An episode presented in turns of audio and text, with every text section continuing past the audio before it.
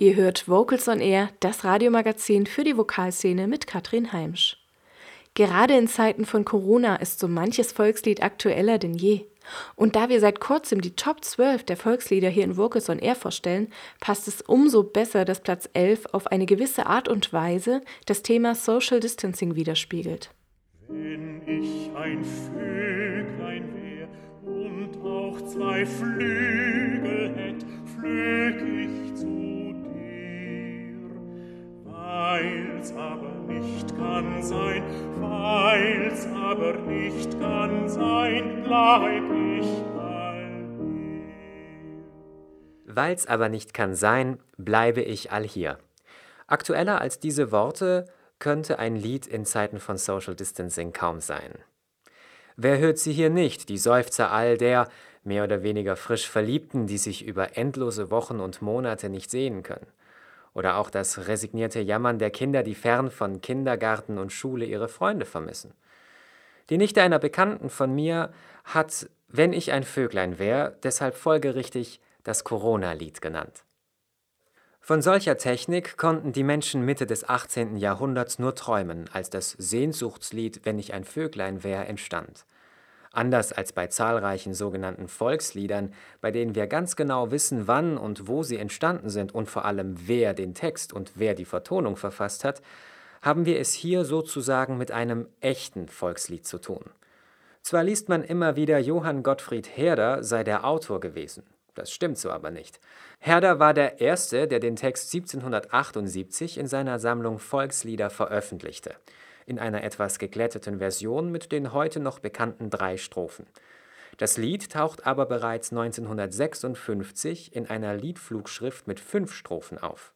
Ob Herder über diese Flugschrift mit dem Lied Bekanntschaft machte oder es auf anderem mündlichen Weg kennenlernte, wissen wir nicht. Sicher ist jedoch, dass der Flug der Liebe, wie Herder das Lied betitelt, so populär war, dass Achim von Arnim und Clemens Brentano es 1806 in den ersten Band ihres Großprojekts des Knaben Wunderhorn aufnahmen. Ich gleich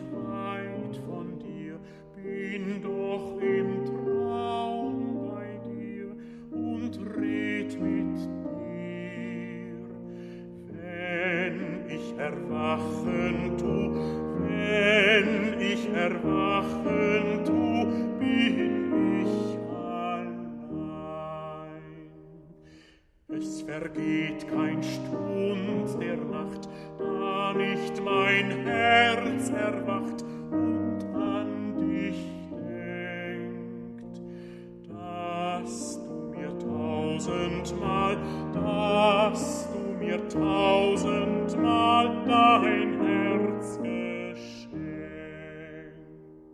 Sowohl Herders Sammlung als auch die von Arnim und Brentano versammelten nur die Liedtexte zum ersten Mal mit Noten veröffentlicht wurde Wenn ich ein Vöglein wär im Klavierauszug des Liederspiels Lieb und Treue, das Johann Friedrich Reichert 1800 in Berlin herausbrachte.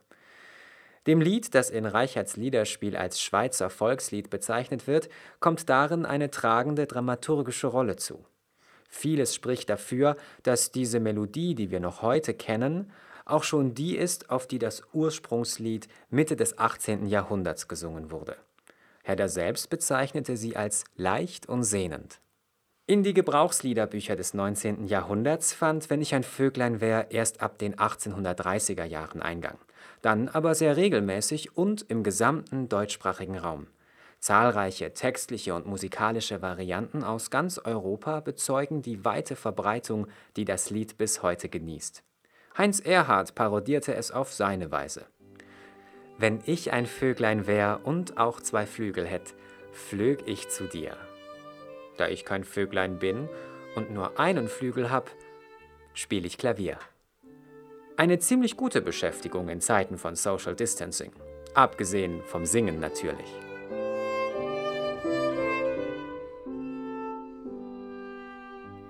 Wenn ich ein Vöglein wär, Platz 11 der Top 12 Volkslieder aus der Dissertation von Dr. Miriam Noah. Wir hörten einen von ihr geschriebenen Text, vorgetragen von Dominik Eisele. Die Musik im Beitrag stammt mit freundlicher Unterstützung aus dem Liederprojekt des Karus Verlages. Und wer noch nicht genug vom Lied Wenn ich ein Vöglein wär hat, dem empfehlen wir die Sammlung mit 16 stilistischen Bearbeitungen rund um das traditionelle Volkslied Wenn ich ein Samba wär. Geschrieben hat es Oliver Gies und ist ab September im Helbling Verlag erhältlich. Und aus diesem Zyklus hören wir jetzt einen Samba und eine Polka auf, wenn ich ein Vöglein wär. Doch zuvor darf ich mich bei euch verabschieden. Das war Vocals on Air für heute.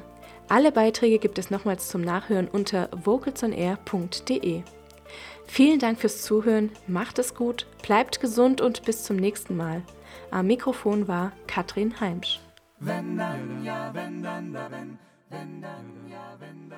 Vocals on Air. Das Radiomagazin des Schwäbischen Chorverbandes.